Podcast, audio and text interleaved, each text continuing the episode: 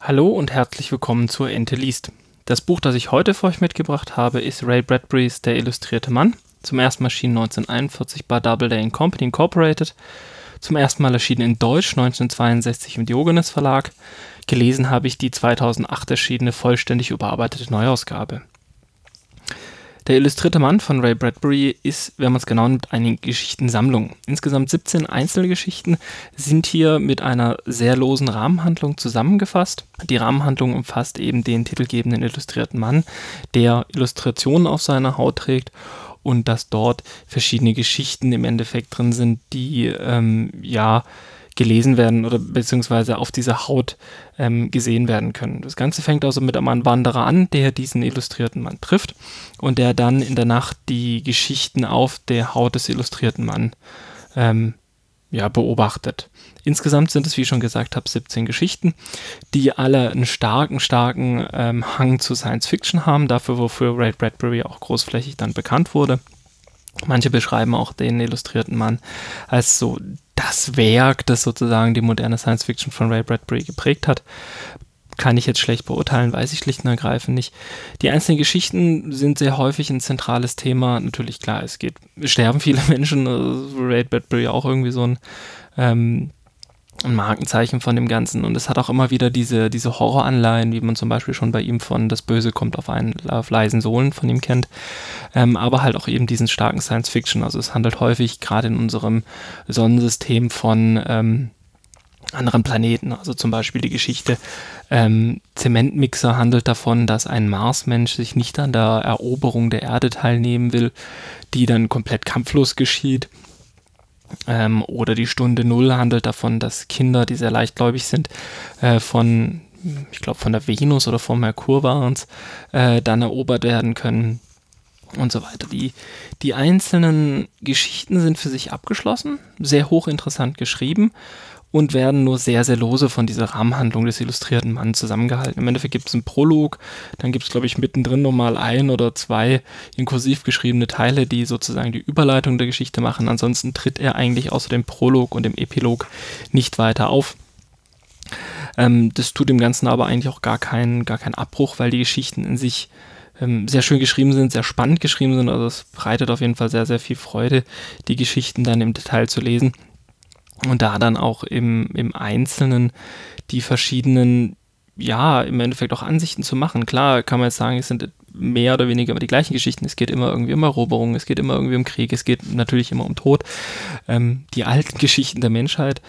Äh, aber die Geschichten sind auf jeden Fall für sich immer, immer sehr schön geschrieben. Also gerade zum Beispiel das, ähm, die erste Geschichte, das Kinderzimmer im englischen Original The World, äh, was dann davon handelt, dass ein Kinderzimmer sozusagen die komplett ja, ein einschließende ähm, Umgebung ist. Also es gibt dann irgendwie ein Kinderzimmer, das die komplette Natur, die sich die Kinder wünschen, äh, simulieren kann. Was dann dazu führt, dass sich die Kinder die afrikanische Savanne wünschen, ähm, was die Eltern etwas beunruhigt. Ich möchte jetzt hier an dieser Stelle nicht spoilern, deswegen ähm, erzähle nicht weiter, dann Kaleidoskop. Es geht im Endeffekt um mehrere Raumfahrer, denen einfach das Raumschiff zerbrochen ist. Es wird nicht mal ein Grund genannt, sondern es ist einfach zerbrochen und sie schweben jetzt alle in unterschiedliche Richtungen. Ähm, davon einer davon treibt auf die Erde zu, der nächste gerät in einen restaurierten Schauer, wieder der nächste rast auf den Mond zu, wieder der nächste befindet sich auf einer Bahn zum Mars und so weiter. Ähm, ich will jetzt auch nicht jede einzelne Geschichte im Detail durchgehen. Nur so viel ist, dass bei Ray Bradbury ähm, ja, diese, diese vielen einzelnen Geschichten eigentlich genau diesen, das Schöne an dem Buch sind. Also man kann irgendwie auch nur eine einzelne Geschichte lesen, ohne die mm, überborden, also diese, diese umfassende Rahmenhandlung vom illustrierten Mann mit aufzunehmen. Ähm, ansonsten ist die Übersetzung meiner nach, meiner Nachzuurteilen eigentlich ganz okay geschrieben. Also ich hatte jetzt nirgends so den Eindruck, dass es da irgendwie eine krude Übersetzung oder so gibt. Allerdings, ich habe auch das englische Original nicht gelesen. Ähm, dementsprechend muss man das Ganze ein bisschen in ähm, Kontext sehen.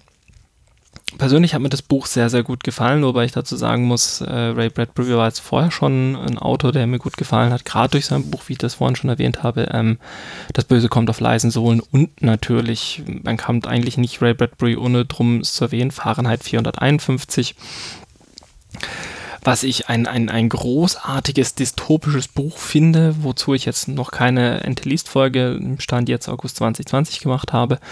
Aber nichtsdestotrotz ist es einfach äh, ein, ein, großartiger Science-Fiction-Autor, der es auch schafft, die verschiedenen Aspekte an diesem, ja, dieser Science-Fiction, auch der Gefahr der Science-Fiction, äh, die, die menschliche Natur, die von Hoferung und leider auch von Gewalt besteht, ähm, dazu zu, zu, ja, einzufangen.